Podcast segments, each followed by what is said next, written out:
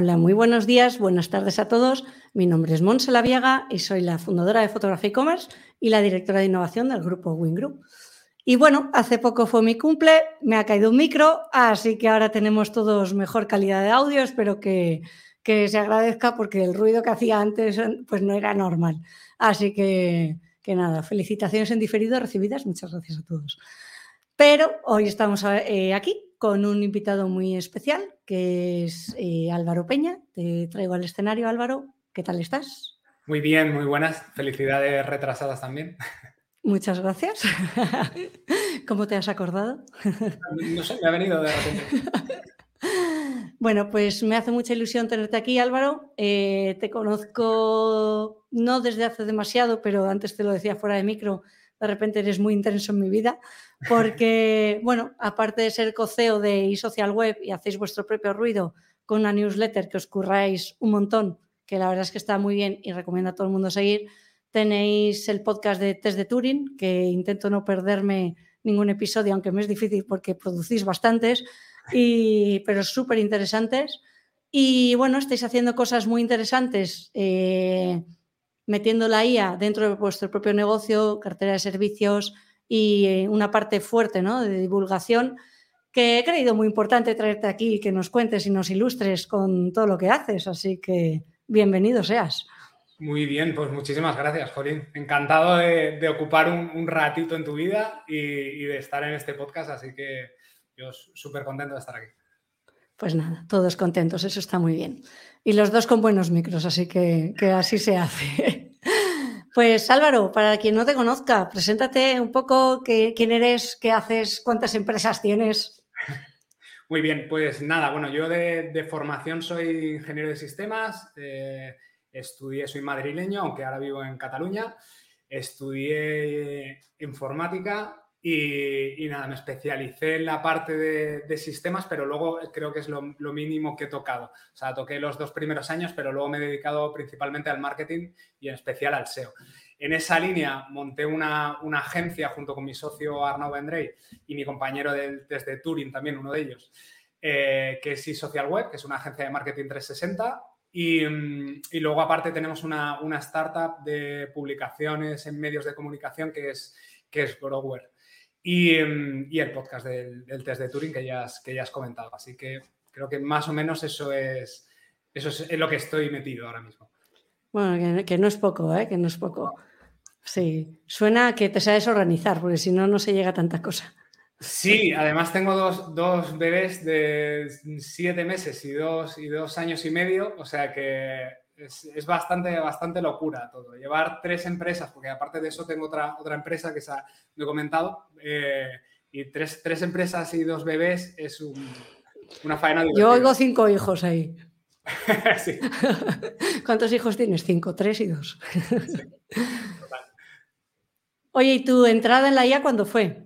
Eh, ¿Qué se pues, Mira, mi, primer, mi primera toma de contacto con la IA fue en la carrera. Eh, yo hice, como comentaba, ingeniería de sistemas, o sea, parte de informática, y ahí tenía una, asignatura de inteligencia artificial. Entonces, nada, tocaba algo programado con Lisp, hacíamos alguna, alguna cosita de, de IA, pero claro, te estoy hablando de hace un porrón de años y era todo muy teórico y muy, eh, y muy complejo. Entonces, esa fue mi primera toma de contacto. Me gustaba mucho, me resultaba súper interesante, pero decía, eh, creo que no, me da, no me da para estar en este, en este mundillo, ¿no? Quizá tengo muchas habilidades, pero en, eh, ese exactamente no, me llegaba al cerebro para tanto.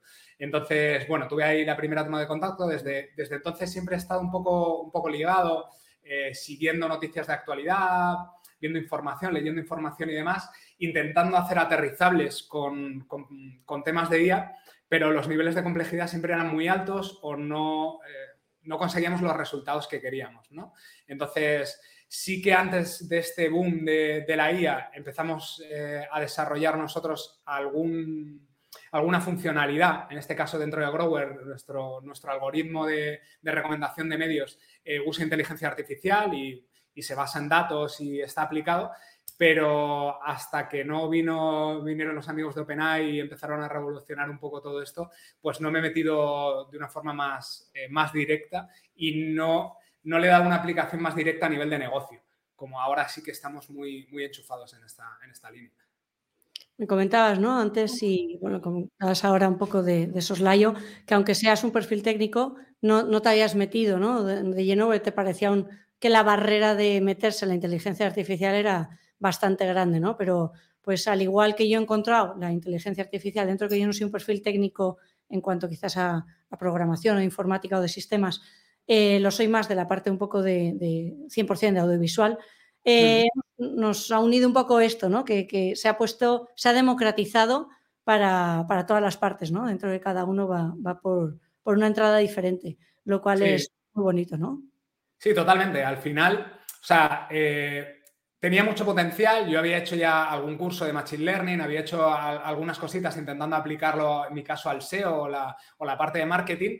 Y, y, sí que es verdad que había eh, desarrollos o funcionalidades muy interesantes, pero la barrera de entrada era muy alta. O sea, yo no estoy acostumbrado a programar en mi día a día, ahora sí, ahora programo mucho más, pero gracias a la IA en gran parte, que me, me apoyo mucho en ello pero yo estaba mucho más enfocado en, en toda la parte de, de más, más, de marketing, más alejada a la, a la parte tan, tan, tan, tan técnica. Y, con todo esto, pues las barreras de entrada creo que nos ha permitido a cualquiera eh, potenciar todas esas habilidades que tenemos o que teníamos una base de conocimiento, pero no la estábamos aterrizando porque nos faltaban, pues eso, quizá horas para dedicarle más o, o conocimientos o habilidades para, para poder desarrollarlas. Y creo que esto ha sido un potenciador muy interesante y, bueno, pues igual que te ha potenciado a ti en toda la, la, parte audiovisual, pues en mi caso me ha potenciado más por la parte, por la parte técnica o, toda la parte de contenidos. Qué bueno. Pues hoy eh, uno de los temas principales que vamos a tratar es básicamente cómo aplicar o casos prácticos, casos de usos que podemos, dónde podemos utilizar la inteligencia artificial eh, dentro del e-commerce, ¿no? Aplicada a toda la parte del e-commerce, dado que en, tanto en la agencia como luego en, en Grow, me lo vas a perdonar, me vas a, esto sí, es, no. tenéis bastante, eh, digamos, porcentaje de negocio, porcentaje de clientes, ¿no? Donde estáis aplicando ya eh, la inteligencia artificial, tanto en vuestros propios procesos como creo, si no me equivoco, tenéis una parte de servicio donde, donde mmm, os metéis a ayudar ¿no? a, a, a, integrar la inteligencia artificial en las empresas de, de, de otras empresas, quiero decir. Eh, hablaremos de todo eso. Me interesa, quizás antes de meternos en materia, que nos cuentes, ¿no? En tu día a día, ¿cuánto usas la inteligencia artificial? ¿Dónde la usas? Eh, entiendo que eres heavy user, pero bueno, que, que, que, la aterrices, ¿no? Dentro de que tampoco quiero un listado de herramientas, porque estamos todos ya cansados de listados de herramientas, pero a nivel conceptos, ¿no? A nivel genérico, ¿dónde usas tú la IA en tu día a día? ¿Cómo te ayuda? Vale, pues yo la verdad es que la uso mucho más de lo que me gustaría, porque creo ¿Por qué que, es eso? Bueno, porque creo que estamos empezando a generar una dependencia de una tecnología eh, que, es, que es importante. Hay veces, igual que a mí me pasa, me voy a mitad del, del, bosque, estoy dando un paseo y si no tengo el móvil con internet para mirar los últimos cuatro tweets o responder un email o lo que sea, tengo esa, ese ansia, pues creo que con la IA está empezando a pasar un poco lo mismo. Me pongo a hacer tareas y en mi día a día, yo que sé, cualquier cosa, análisis de datos y antes eh, lo mismo una tarea que podía tardar una semana, eh, sé que con la IA la puedo hacer en una hora. Entonces, claro, esa dependencia es, brutal, porque la optimización de tiempo que me está generando es muy alta. Pero claro, el día en que OpenAI está caído y, y Claude no responde exactamente lo que tú quieres y lo que sea, ¿vale? O no, o no, lo tienes desarrollado y lo tengo desarrollado, lo que sea, un script en un modelo determinado, pues me genera una, una dependencia muy alta. Y, y, te quedas ahí en ese, en ese momento de parálisis de decir, ostras, ¿me voy a poner a hacerlo en el método tradicional? No, porque es que aunque esté caído todo el día de hoy, sé que mañana me pondré otro ratito y lo sacaré mucho más rápido. Entonces, sí que noto que me está generando una dependencia importante, pero de igual forma, claro, me está ayudando muchísimo a optimizar eh, muchas de las cosas que hago en mi día a día. ¿Y en qué lo uso? Lo uso prácticamente en todo. O sea, yo la, la ventana de ChatGPT la tengo abierta casi siempre o algún script de alguna cosa puntual y desde revisar contratos, por ejemplo, de, de clientes o de formaciones o, cualquier cosa así, eh, lo primero que hago es, oye, analízame este contrato y dime los puntos negativos que pueden tener, por ejemplo. Eh, redacción de emails que me da más pereza, que es algo más, más a desarrollar, le doy los cuatro inputs y, desarrollo los emails. Eh, análisis, cualquier tipo de análisis de datos, de datos de clientes o datos de, eh, de visitas con cruce con clics, con cruce con los CTRs de no sé qué, pues todos estos análisis cruzados de datos también uso la IA. Parte formativa también. O sea, una de las cosas que hay en el SEO es que tienes que estar muy al día de todas las noticias porque hay mucha información, mucha noticia y es muy difícil. Y más ya ahora, si te viene la, la ola de la IA, que todavía es un montón más de noticias y más de información, pues poder usar la IA para que te haga resúmenes de vídeos o de, o de artículos o que te haga los puntos más interesantes y digas, oye, esto me interesa leerlo o no me lo interesa o no me interesa o me interesa verme este documental o no me interesa o ver este vídeo o esta charla o esta conferencia o no me interesa porque los puntos que hay quiero desarrollar alguno de ellos más, pues ahí, por ejemplo, también lo uso y me, y me facilita mucho. Y además, desde el móvil puedes hacer la mitad de las cosas. O sea, las, lo que hablábamos antes, ¿no? Las barreras de entrada para las tareas más, más cotidianas eh, se han reducido al mínimo y la verdad es que me potencia muchísimo. Yo sí que siento ese, ese, copiloto ¿no? que te está ayudando en las, en las tareas que tienes que hacer y tengo gran dependencia ahora mismo. no me extraña. Te entiendo perfectamente la... Eh, cuando se hablaba mucho de, la Web3 ¿no? y de la parte de la descentralización, eh, me, hace gracia porque ahora hemos ido un paso para atrás con todo eso, ¿no? Ahora eso está todavía más lejos y estamos más dependientes y está todo mucho más centralizado, ¿no? Y efectivamente, pues si te salen titulares que luego no, no van a ningún lado, ¿no? De OpenAI va a quebrar, entonces se te ponen aquí de repente y dices, pues tengo una gran dependencia como para que esto pase, ¿no? Eh, que luego indagas y, no, bueno, que, las cosas no son como suena muchas veces, el clickbait es muy, es muy peligroso. Pero, pero sí, te entiendo perfectamente y, lo comparto, ¿no? Muchas cosas que dices, bueno, pues ahora por lo que sea, eh, estoy de viaje, no puedo hacer esto, pero me espero porque no tiene sentido hacerlo de otra forma, ¿no? Y yo también lo veo como parte de un asistente, un copiloto, eh, sea como sea. Entonces, está muy guay. Vale, y dentro de lo que es el negocio, o sea, hay parte que ya has comentado, ¿no? La parte analítica que os ayuda a mirar un poco los datos y demás. ¿Cómo es esa parte que estáis ofreciendo a los clientes? ¿Qué, eh, estáis pudiendo hacer con otras, para otras empresas en cuanto a inteligencia artificial se refiere? Vale, pues ahora mismo estamos en un proceso de apertura, bueno, ya lo hemos abierto, pero no, no está abierto de forma, de forma oficial, no hemos añadido ni siquiera el, servicio dentro de la web, pero estamos haciendo un, servicio de consultoría de IA aplicada a empresa. Al final lo que buscamos es eh, poder ayudar a encontrar ese, copiloto que haga esas tareas que te cuestan más en tu día a día y dar los recursos a las empresas para que lo, para que lo puedan aplicar. Entonces, eh, independientemente del tipo de empresa que nos, que nos llegue, al final todas las empresas suelen hacer una serie de tareas de forma repetitiva que se pueden optimizar y que se pueden reducir en la parte de comunicación, en la parte de gestión de proyectos, en la parte de operativa de procesos, en mil sitios. Pues lo que intentamos hacer con ese servicio es entender qué es lo que, lo que está haciendo el, cliente, en qué, en qué tareas dedican más tiempo y optimizar gracias a, la IA o, simplemente optimizar esos procesos con, los diferentes recursos que tenemos para que sean más eficientes, simplemente. O sea, hay muchas veces que, que, yo cuando he hablado de este servicio es, bueno, ¿queréis cargaros a la gente que está en las empresas haciendo las tareas? No, queremos potenciar las habilidades que tienen o reducir el tiempo que usan en hacer tareas que, las harían mucho mejor una máquina y que hagan tareas que realmente tienen un impacto de valor para ese negocio. O sea, no tiene ningún sentido que una persona esté revisando o buscando un patrón dentro de un Excel cuando con un data analyst, con la herramienta de, de ChatGPT, lo puedes hacer en 10 minutos. O se lo pasas a, a Claude, le das todo el documento y le dices, oye, detéctame estos patrones. Pues ese tipo de cosas eh, mm, optimizan mucho esos procesos. O si tienes un departamento que, se dedica a dar, soporte técnico, eh, analizar todos los, todas las conversaciones que tiene ese soporte técnico, sacar patrones y entrenar con eso un modelo para que vaya dando respuestas, pues todo ese tipo de cosas que, que, técnicamente antes eran muy complejas, ahora las podemos hacer mucho más sencillas y podemos optimizar mucho más eh, cualquiera de los trabajadores que hay dentro de una empresa. No tiene por qué ser un departamento determinado, la verdad es que se, podría aplicar en cualquier sitio. El otro día en el, test de Turing hablábamos con, con Pau García Milá, que vino, que vino de invitado, y, comentaba que a él le costaba ver eh, qué empresas no iban a integrar la IA a día de hoy.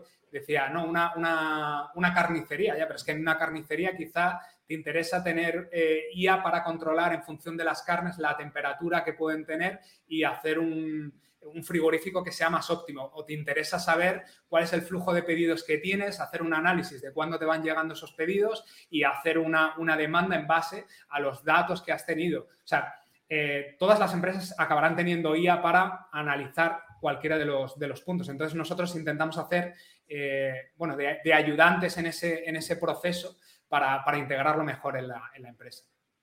Qué bueno.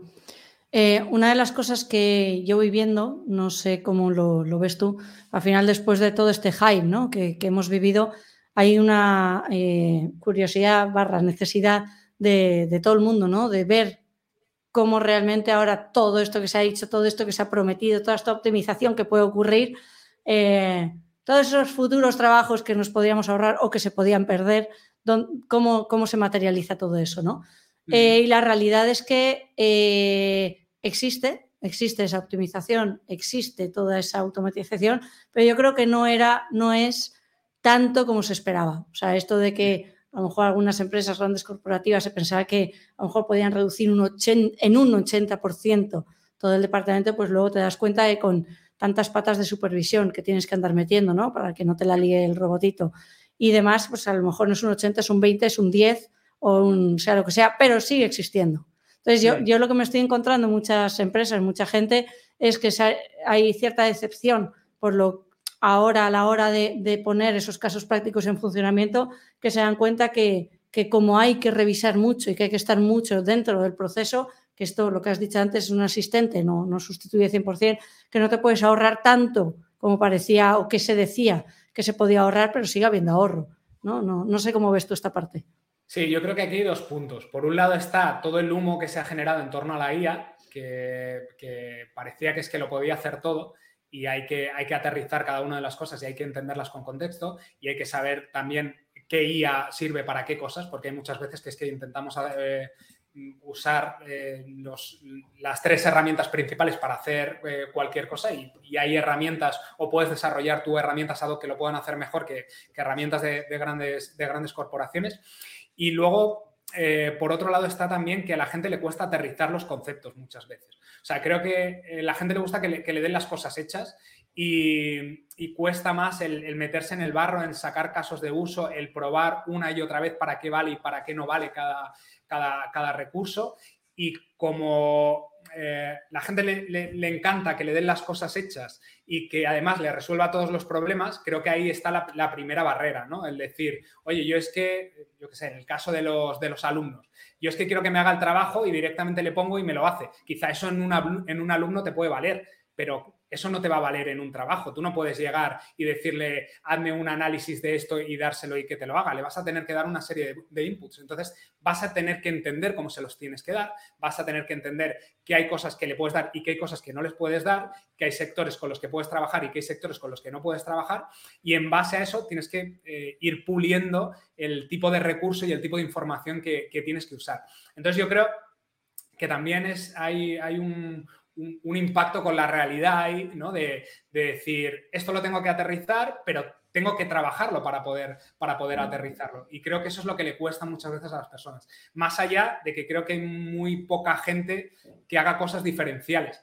Eh, a mí siempre me ha gustado pensar fuera de la caja y siempre intento defender eso mm, en cualquiera de las, eh, de las clases que doy, de las charlas, creo que tenemos que empezar a mirar las cosas desde diferentes prismas. Nosotros, por ejemplo, en eSocial, una de las cosas que hacemos es una reunión semanal con todo el equipo de todos los departamentos para ver diferentes problemas, ¿no? Un proyecto que va mal, lo vamos a ver todos los departamentos. Oye, qué pinta alguien de, yo qué sé, de facturación ahí? Pues, pues una, una visión diferente, una visión que no va a tener nadie del equipo de SEO porque tiene su, su experiencia vital, su área de conocimiento y tal. Entonces, creo que eso pasa también en la IA, que hay muchas veces que intentamos aplicar algo sin, pensar un poco, sin salir, nos metemos simplemente en el problema y no nos abstraemos, intentamos verlo desde fuera y ver eh, diferentes planteamientos. Y creo que eso es uno de los problemas que ha habido. El, el hype, que parece que esto es un oráculo, unido a la barrera de pegarte con ello y ver que no todo es eh, simplemente hacer una mm. pregunta en un prompt de dos líneas y que te dé la solución, creo que es, es parte de lo que está limpiando ahora este, este mega hype que hemos tenido en todo este tiempo. Sí, yo, por ejemplo, también lo veo bastante esto en imagen, ¿no? O sea, al principio eh, tú veías lo que se podía llegar a hacer, eh, creías ver lo que se podía llegar a hacer y luego cuando te metes a ello, o sea, hay millones de herramientas que, por ejemplo, te ponen fondo, ¿no? Con con fondos con IA, pero luego las pruebas y ves, cuando haces zoom, ves todos los problemas. Y dices, es que esto no vale, esto no vale, ¿no? Entonces, hay una cosa que es lo que se parece que es, ¿no? Eh, todo ese humo y todo lo que genera, y luego te pones a aterrizar, ves, le ves las costuras y es cuando empiezas a decir, venga, aquí hay una línea, yo soy como tú, o sea, la intento eh, ver fuera de la caja, intento coger una visión un poco más amplia a lo mejor esto no está preparado hoy, pero lo estará mañana, o a lo mejor esto no es, o a lo mejor este conjunto de herramientas es lo que me pueda hacer no sé qué, y a base de iterar, iterar, iterar y no cansarse y seguir probando, acabas encontrándole eh, la, forma, ¿no? Pero te vas encontrando esas limitaciones que no te las encuentras, que no te las sabes en un principio y también, no, sé cómo lo llevas tú, toda esa parte de, de investigación y luego gestión de la frustración, ¿no? Porque todo esto también surge pasa mucha, mucha frustración, ¿eh? perseguir algo y ver que no das, que no das, que no das. O sea, hay que ser muy persistente ¿no? con, todo esto. No sé cómo lo llevas tú todo esto. A mí, es que es, una parte que me divierte. O sea, y creo que hay una de las cosas que has dicho que es súper importante, que es el hecho de que quizá ahora no vale, pero mañana sí. O dentro de un mes sí, o dentro de un año sí. Y hay gente que, yo lo he visto mucho en, Twitter, ¿no? Al principio todos los, los haters de la IA, que era, oye, esto está haciendo este texto, pero mira lo mal que lo hace con, cuando estábamos en los primeros GPT, ¿no? Pero mira lo que está diciendo, sí, pero, pero mira lo que está haciendo por detrás. O sea, esta base es muy buena. Que, el siguiente modelo será mucho mejor y el siguiente ya lo mismo te está sustituyendo esta tarea que, que, tú no estás viendo. Entonces creo que eso es, eh, eso es muy interesante. El ver el potencial que tiene un recurso y el quizá guardarlo ahí en tu eh, repositorio de cosas interesantes para unir o entender hasta dónde llega realmente. Tengo que hacer un proceso que lleve de, A a B, pero quizá son tres etapas y tengo que usar tres herramientas diferentes. Y la primera me va a quitar el fondo, la segunda me va a poner otro fondo y la tercera me lo va a integrar con las sombras y con el no sé qué. Pues quizá hay que pasar por tres herramientas, que poco a poco eh, cada una de ellas irá mejorando y lo mismo absorben toda la totalidad del proceso. Pero tienes que ser consciente de que eso haciéndolo de otra forma, quizá ibas a tardar mucho más, pero si investigas un poco y sacas eh, diferentes Frankenstein, ¿no? De, eh, acabas sacando un Frankenstein de diferentes herramientas, puede hacerte el proceso de una forma muy eficiente. Hmm, desde luego. Vale, y sí que me gustaría, dentro que algún ejemplo creo que ha salido, me gustaría que pudiésemos aterrizar, no sé, cinco o seis casos de uso diferentes que creas que se puede hacer a día de hoy, o sea, fuera de todo este hype, ¿no? Oye, cosas que realmente se puedan hacer dentro de un e-commerce eh, con IA, que tengan sentido, que, puedan aportar al negocio.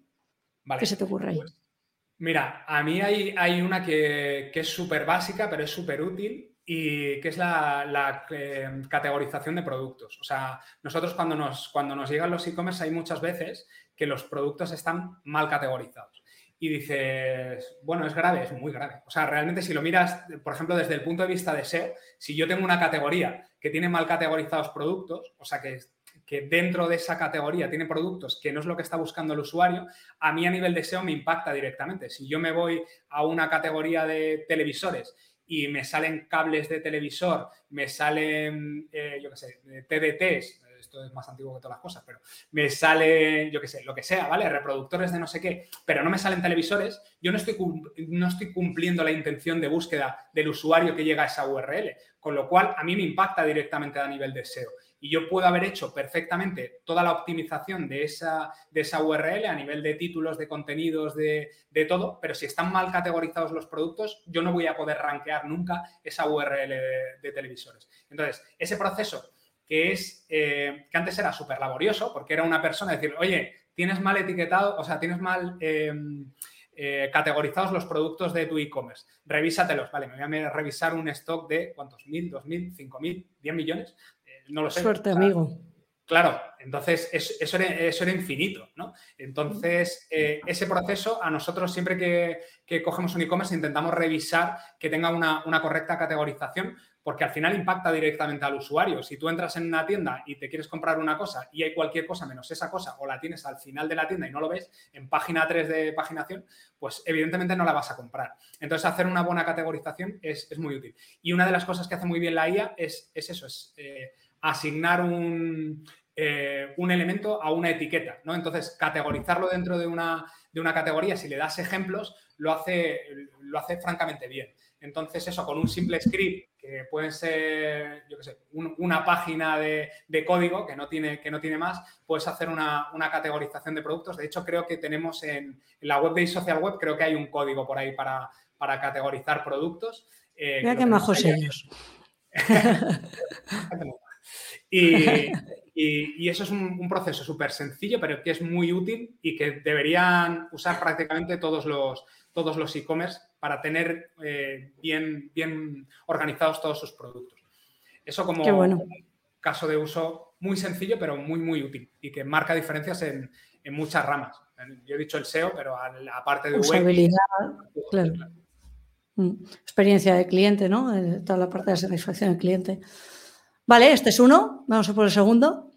Venga, eh, hay una cosa que hace la gente de, PC Componentes, por ejemplo, que a mí me llamó mucho la atención, que no la, estaban, no la están usando con IA, pero creo que es muy interesante. Dentro de PC Componentes hay una, hay una sección que tienes eh, especial. Bueno, si quieres, comparto pantalla.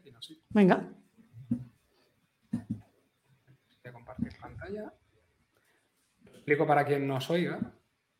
Eh, aquí, vale. Ahí está.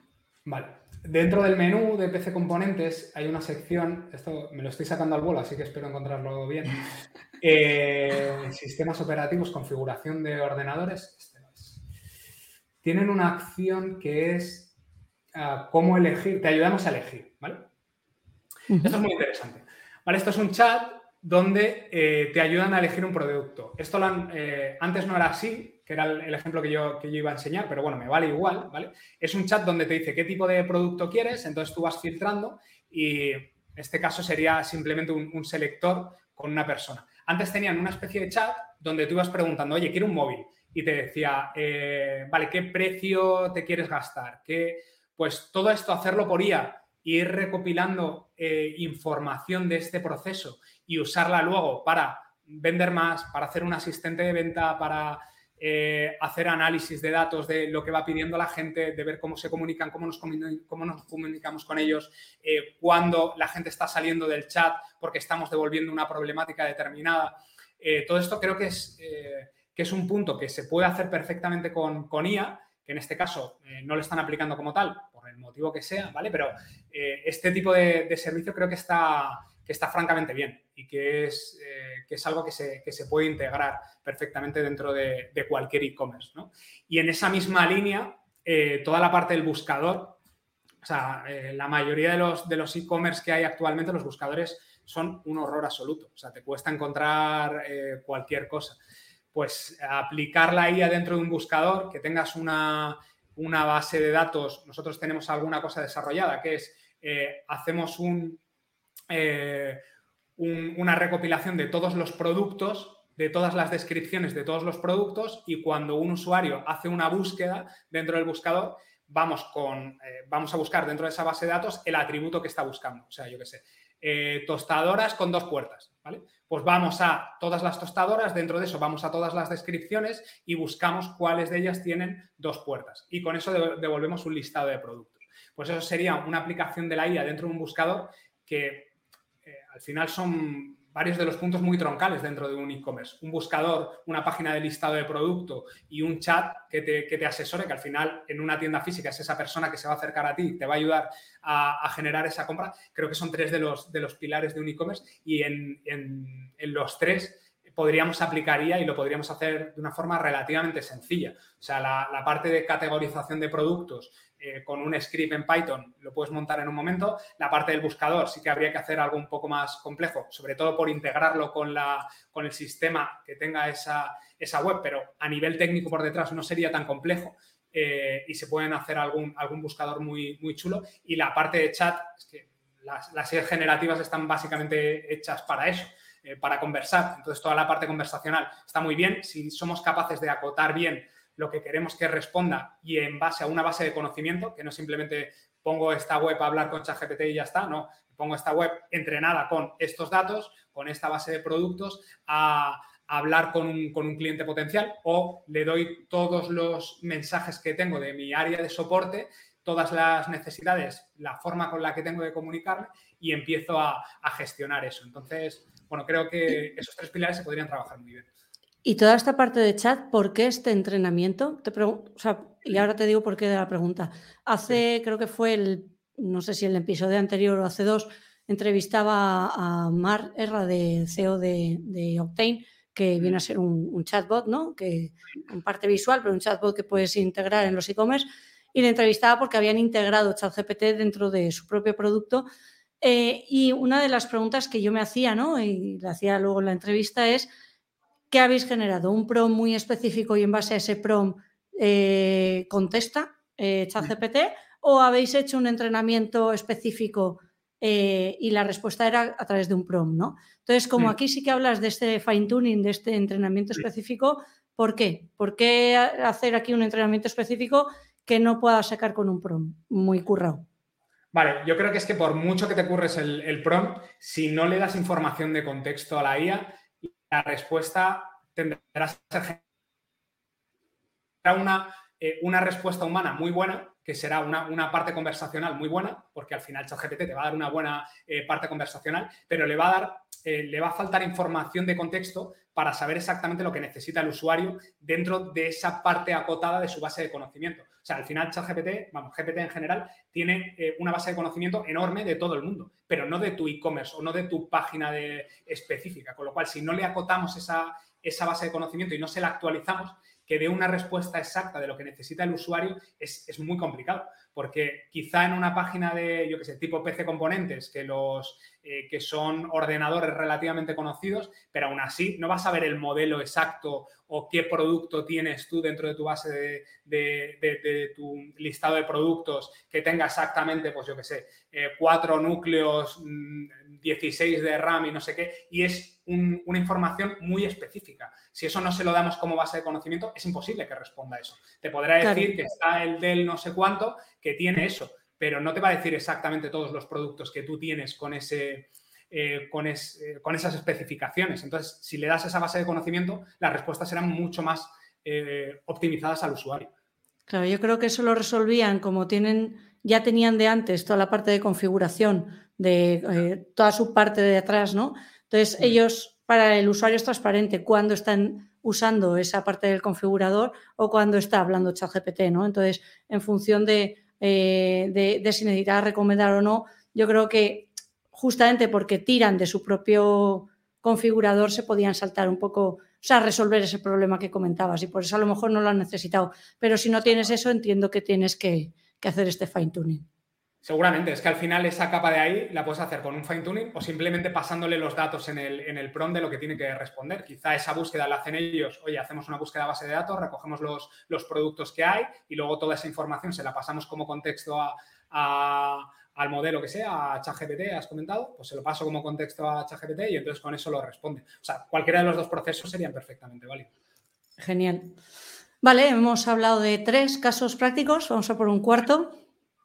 Vale, uno que me gusta mucho es el análisis de opiniones, eh, que eso es algo súper sencillo también y que se podría hacer de una forma muy manual. O sea, si cualquiera que tenga un e-commerce tiene ciertos productos que venda mucho, eh, creo que es algo que ayuda a aprender, o sea, ayuda a entender mucho mejor los productos y las opiniones que tienen los usuarios de los productos. O sea, yo, por ejemplo, lo, extrapolo a mi día a día, ¿vale? Yo me voy a comprar eh, X producto, lo que sea, lo que hago es, por regla general, irme a Amazon, eh, buscar el producto, veo el producto y antes lo que hacía era irme a las opiniones, ver las primeras opiniones o ver las mejores, las peores y en base a eso hacerme una idea.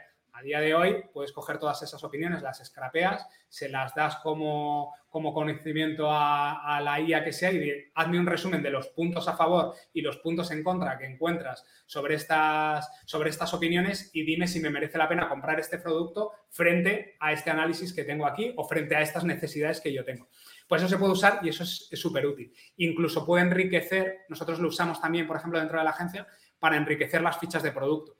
Al final, cuando tú tienes una descripción de una ficha de producto, por la general suele ser muy genérica o la que te da el proveedor o la que haces en base a tus, a tus conocimientos, pero no está tan unida a la parte de necesidades de cliente. Y eso creo que es eh, súper interesante, ¿no? El decir, oye, em, tenemos estos clientes que han hecho estas compras, que han dejado estos feedback, que puede ser en nuestro e-commerce o en, yo qué sé, en la base de opiniones de donde sea, ¿vale? Eh, podríamos coger todas esas opiniones y en base a eso resaltar los puntos favorables que puede tener ese producto, por ejemplo.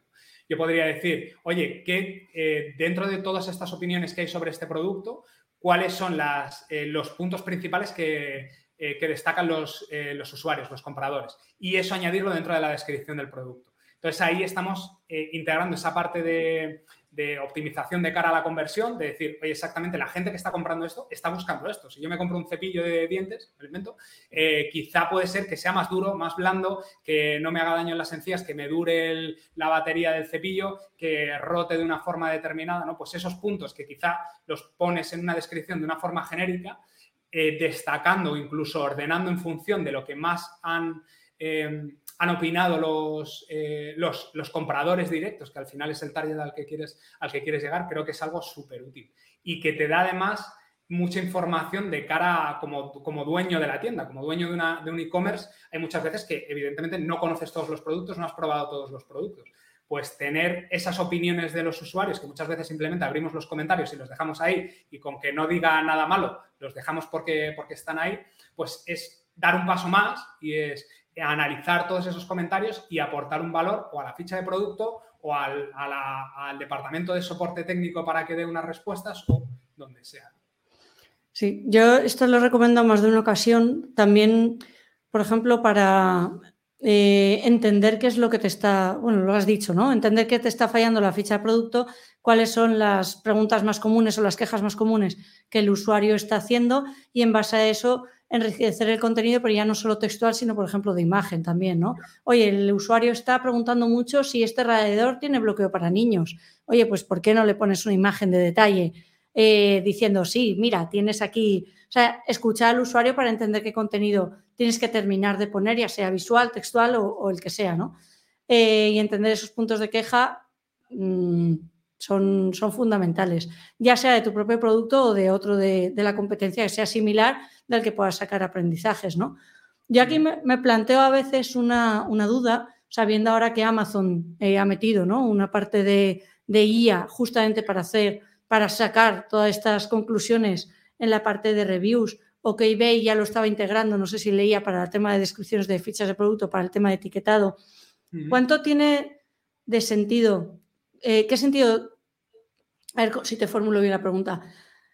¿Compensa realmente hacer, eh, hacerlo internamente, sabiendo que probablemente estos gigantes vayan integrando en sus propias, en sus propios marketplaces, en sus propias eh, e-commerce, estas opciones? Shopify es uno de los que abandera toda la parte de, integrar ¿no? Eh, pequeños productos o soluciones que tengan que ver con inteligencia artificial. ¿Cuánto compensa hacerlo realmente sabiendo que ellos están un poco integrando ya todo este proceso?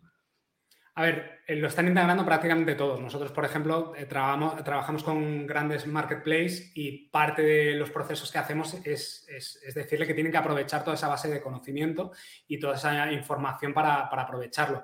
Eh, todo dependerá de si tienes valor diferencial dentro de tus opiniones o quizá no son solo las opiniones lo que tienes que integrar, sino todas las comunicaciones internas que tienes en los chats y que tienes en, los emails o que tienes en, un montón de cosas, ¿no? Al final, ellos tienen una parte que es las reviews que han dejado ahí, pero creo que todos los, e-commerce de mayor o de menor tamaño o incluso tiendas físicas tienen esa, esa información, esos inputs que van recibiendo de los, de los compradores y creo que es un, es un valor diferencial importante porque al final eh, cualquier marketplace o cualquier e-commerce grande eh, es muy genérico, pero si, tú tienes un e-commerce más pequeño o un e-commerce muy especializado, ese, ese, valor de especialización te lo van a dar también en las opiniones tus clientes, ¿no? Entonces, creo que es algo que técnicamente no es complejo y aporta bastante valor.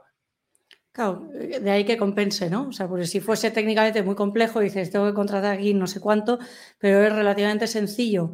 Eh, la información que sacas es muy valiosa, que te, va a ayudar a que ese producto se venda mejor y que tampoco puedes depender de que integren o no integren, porque ya estás dependiendo de los otros que no sabes si va a ser dentro de unos meses, dentro de un año o, igual nunca lo integran.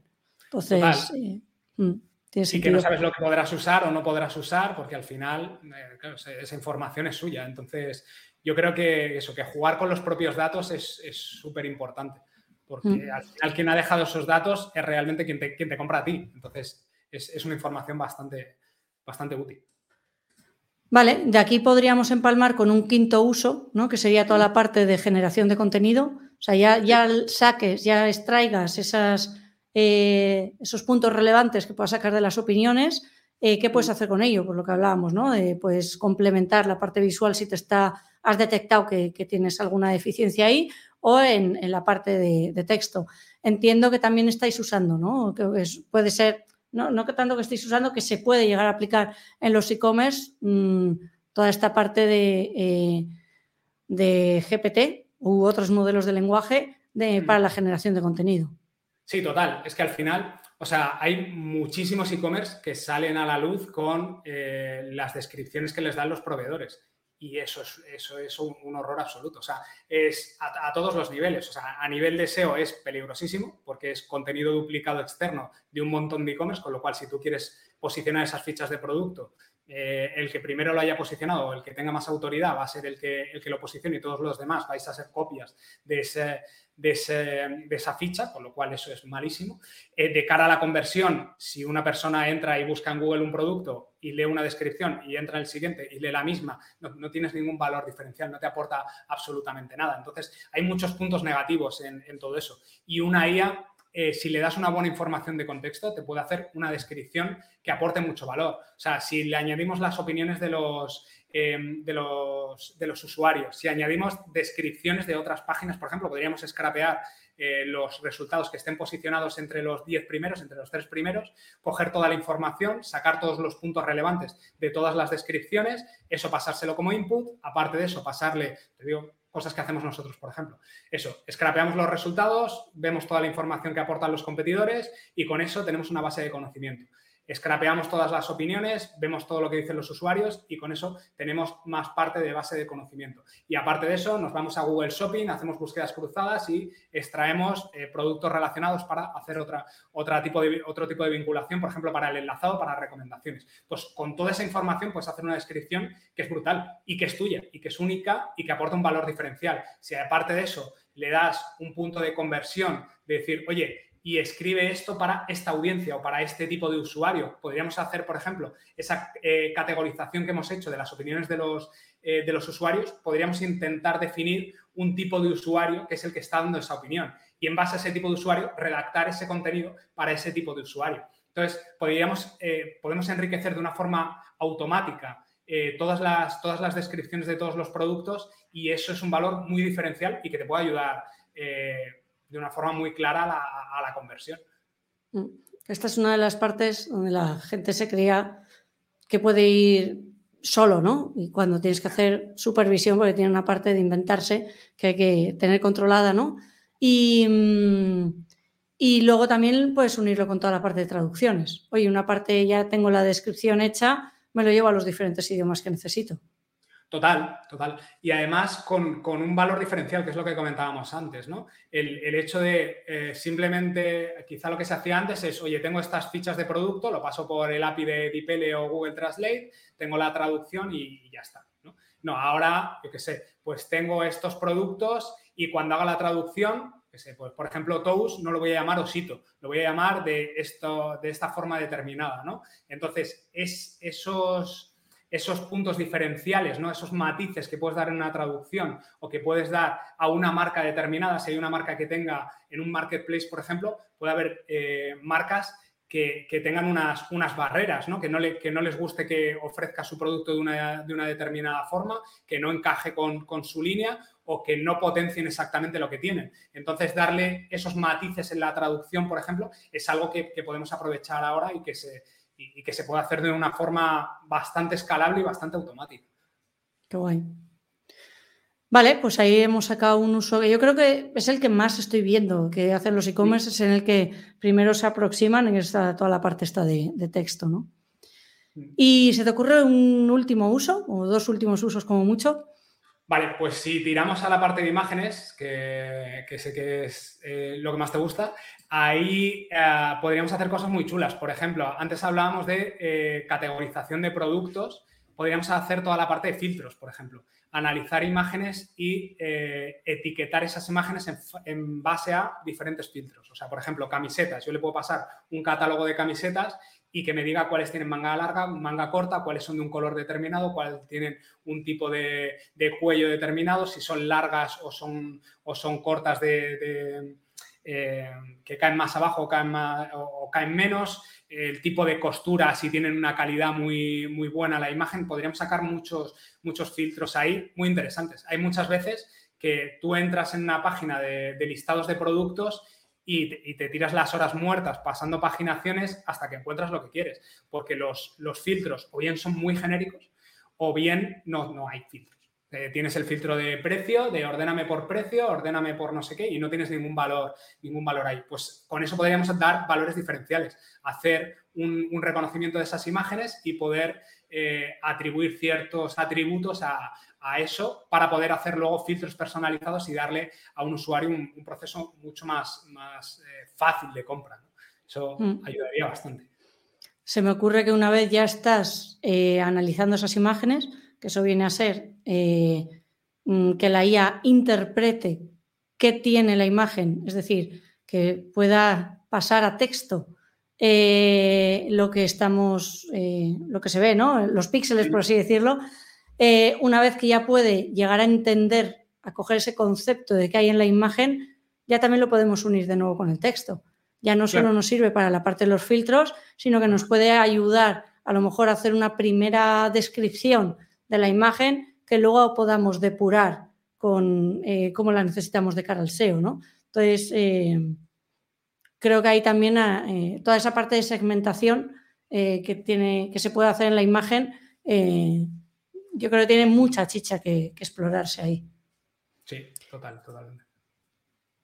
Vale, ¿y mm, se te ocurre alguna otra? O... Sí, podríamos, algo que no hemos tocado, por ejemplo, es vídeo y audio. Eh, ahora hay eh, bastantes cosas que estamos haciendo, por ejemplo, con generación de, con generación de vídeo. Tenemos muchos clientes que quizá llevan años haciendo artículos, pero no tenían recursos para, hacer, para convertir esos artículos en vídeos, por ejemplo, o para montar un podcast con, con esa información, o para hacer X. ¿vale? Pues eso lo podríamos hacer a través de la, a través de la IA con, artículos pasándolo a, un vídeo y luego publicándolo en YouTube, por ejemplo, o incluso cogiendo esos contenidos, pues, eh, publicándolos en YouTube y luego haciendo por IA una traducción y llegando a mucha más audiencia de la que, de la que podíamos estar llegando. Nos da en plan con avatares y demás. Sí, lo podríamos hacer con avatares o con, imágenes que tengamos nuestras de, esa base de productos. ir enriqueciéndolo con eh, textos, títulos y demás, ahí se podría, se podría hacer cosas, cosas muy interesantes. Nosotros lo hemos hecho más en la parte de servicios de, contenidos y tal, no tanto en e-commerce, pero se podría aterrizar, por ejemplo. Y también tenemos casos contrarios, que es clientes que han hecho muy buen trabajo de, de generación de vídeos, de generar material de vídeo, pero no lo tienen en texto y eso simplemente con, con Whisper podemos hacer una, transcripción de esos contenidos, se lo podemos pasar como base de contexto a una IA generativa como, como Cloud, como ChatGPT, eh, vamos, como GPT-4 o cualquier modelo que nos, eh, que nos guste o incluso un modelo con, con, fine tuning y que nos redacte un artículo en base a toda esa información. Que ese, esa, toda esa información de calidad que hemos transmitido en un, en un vídeo la podamos publicar como un artículo dentro del, dentro del blog. Entonces ahí podemos jugar mucho. Y con, las voces igual, podríamos pasar eso a un audio y, poder hacer una versión del, texto que tenemos a una versión de, a una versión de voz o vídeo con avatar, lo que comentabas. y de ahí el salto también a la traducción. Este fin de semana se veía por todos los lados, ¿no? Eh, eh, clona la voz y tradúcelo, sobre todo con, la parte de sincronización labial, ¿no? Que es la parte más interesante de todo esto. Yo lo que entiendo es que todo esto lo irá integrando pues, las diferentes plataformas, ¿no? Igual que YouTube sacó en su momento los subtítulos automáticos, que no deja de ser inteligencia artificial, eh, supongo que sacará el tema de las traducciones automáticas en vídeo eh, para todo esto. Pero mientras tanto, lo que hablábamos antes, ¿no? Si se quiere hacer o alguna empresa, marca, por lo que sea, le interesa especialmente, eh, eso está ahí, ya para usarse. Yo, quizá no, montaba una startup que se dedique a hacer eso, no, o no, me parecía la, solución. Porque más lo tumba. Sí, sabiendo que va a estar YouTube ahí, que me va a hacer ese trabajo y, lo va a dar gratis seguramente dentro del entorno, pero sí que para tener un valor diferencial frente a mi competencia, el poder hacerlo antes que nadie, antes de que eso sea mainstream y, todo el mundo lo sepa hacer con dos clics, pues te da un valor que, técnicamente no es tan complejo y que se podría sacar de una forma rápida y quizá eso tarda seis meses, un año, dos años. No lo sabes. No lo sabes, pero en ese tiempo ya te, has, eh, ya te has diferenciado. Y cuando ellos lo vayan a sacar, tú ya tendrás ese, esos contenidos posicionados, ese contenido consumido o esos vídeos, ese podcast, ya todos esos pasos ya los habrás adelantado. Google no está muy rápido con todos estos temas, así que si a alguien le interesa mucho. bueno, bueno, vale, y... tengo ahí mis, dudas de, ¿Ah, sí? cuenta, cuenta. apretar el acelerador. ¿Y qué teoría tienes ahí, conspiradora? Bueno, creo que el, paso de, meter a DeepMind eh, ahí abanderando todo eso y, mm. unirlo y hacer Google DeepMind y ponerles al, frente de todo esto, eh, creo que es un paso muy inteligente y, mm. está, les, está acelerando. Ahora mismo nos hemos quedado con eh, lo que tenían Google en diferentes departamentos, que sí que Palm y tal, que bueno, pero ojo que están ahí con Gemini, que por lo que están diciendo eh, tiene muy buena pinta. Entonces, en el momento que se equiparen, la marca que tiene Google es, muy potente. Y luego, aparte, Google creo que tiene algo muy diferencial para el resto, que es eh, toda la parte de seguridad, de privacidad, de preocuparse por eh, la información que está dando. O sea, hoy leía una noticia que la Comunidad de Madrid estaba integrando ChatGPT para dar respuestas sanitarias y, lo estaban integrando ahí. Hombre, ChatGPT para dar respuestas sanitarias, que sea un recurso para eh, ayudar a los médicos, me parece perfecto, que creo que iba por esa línea más que por, dar respuesta, ¿no? Pero eh, Google no te va a sacar un, ChatGPT que te responda directamente cosas médicas. Te va a hacer un MedPal que esté todo el equipo eh, técnico especializado y que las respuestas que te vayan a dar vayan a estar más, más seguras, ¿no? Hay, ciertas barreras que creo que sí que sí que controla y que quizá Microsoft y OpenAI están en modo startup, que me parece genial y creo que es lo que está acelerando todo esto, pero eh, están pasando esas limitaciones por delante. Mm. Pues es, un buen mm, punto. Vale, eh, volviendo un poco, creo que fuera de micro, antes cuando repasábamos un poco las eh, ideas ¿no? que teníamos o que tenías de temas de aplicaciones de cara al e-commerce, sacabas una que ahora se te ha olvidado, pero yo te la recuerdo, no te preocupes, que es, y yo creo que con esto ya cerramos estos puntos, que es toda la parte de análisis de datos y predicciones de cara al estocaje o al consumo. Creo mm. que es muy interesante y que a la gente le puede interesar mucho. Me encantaría que la pudieses desarrollar. Vale, pues ahora mismo desde que salió, o sea, aterrizándolo lo más sencillo, eh, desde que salió el data, el data analysis de ChatGPT, el code interpreter que se llamaba antes y que luego lo actualizaron a data analysis, es que realmente cualquiera puede hacer análisis de, sus datos y sacar información de valor en base a esos datos con poco conocimiento, eh, entonces creo que eso es un recurso muy útil. Al final en cualquier e-commerce tenemos históricos de ventas, tenemos eh, conversaciones, tenemos opiniones, tenemos un montón de información o tendencias de compra de cuándo se compra un producto, cuándo se compra otro, pues usar toda esa información para intentar sacar eh, patrones interesantes de cara a, pues, por ejemplo, estocaje. Oye, tengo todos estos datos de histórico de ventas de un producto, cuándo debería hacer las compras de ese producto, sobre todo en caso de productos perecederos, por ejemplo, ahí puede ser un valor muy diferencial, que no se me vayan a, poner eh, malos esos productos, porque sé exactamente, históricamente,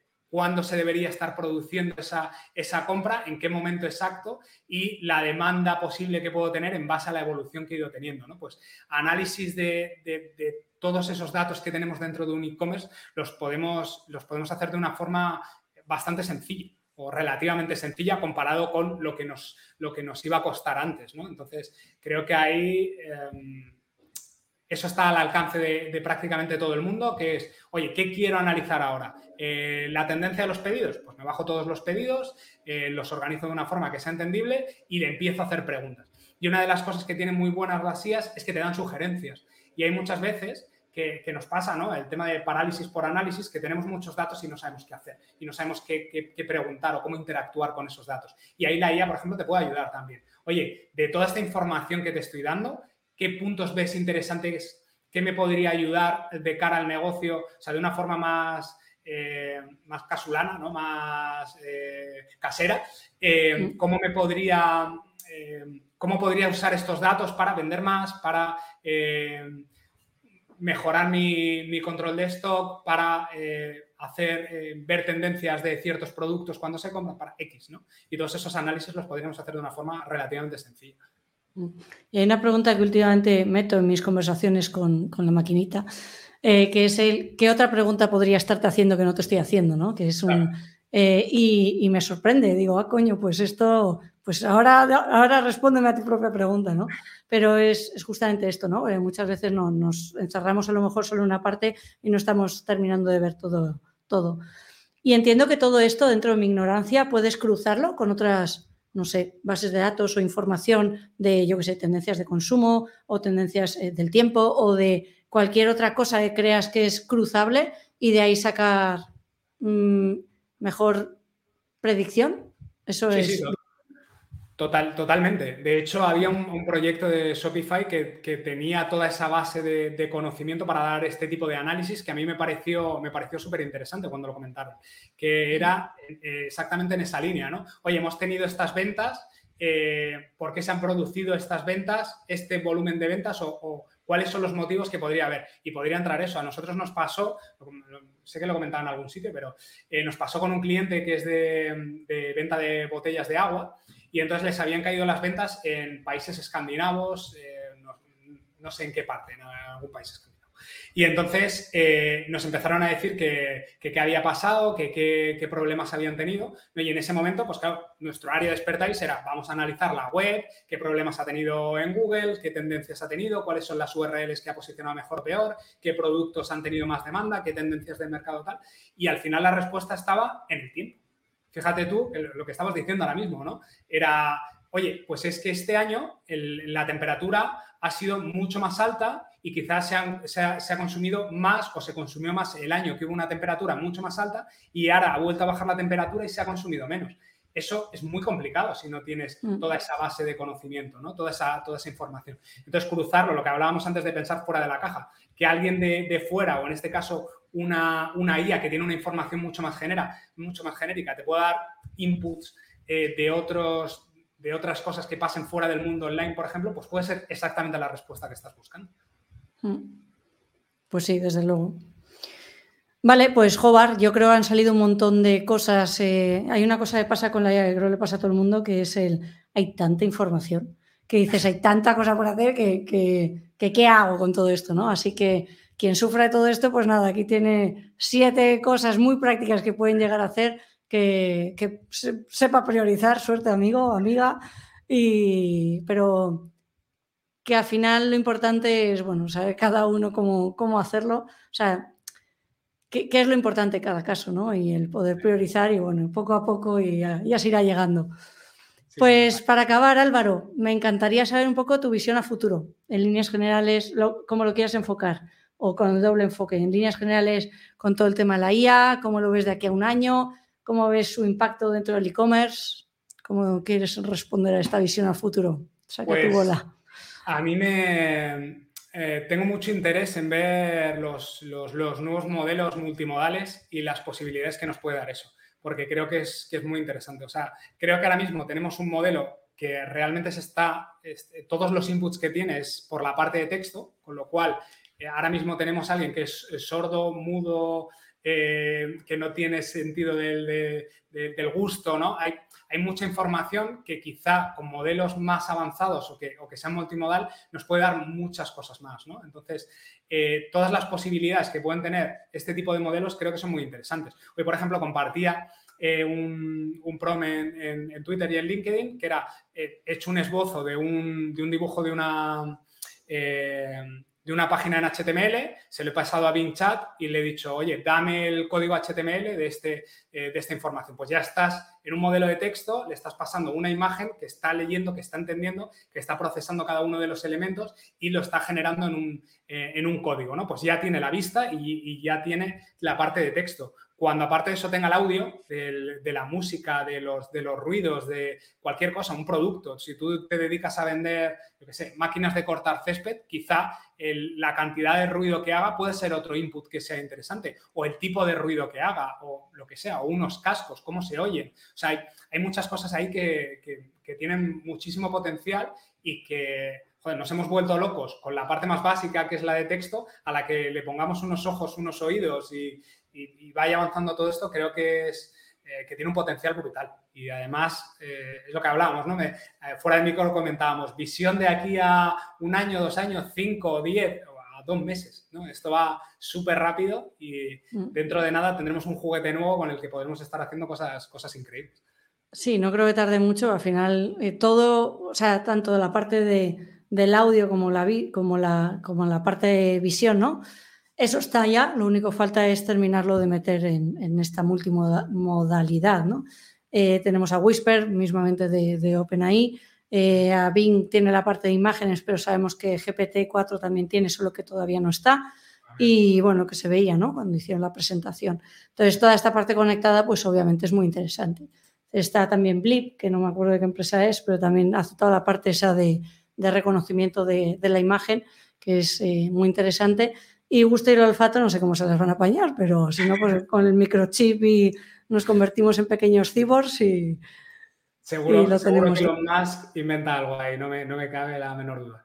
Sí, desde luego.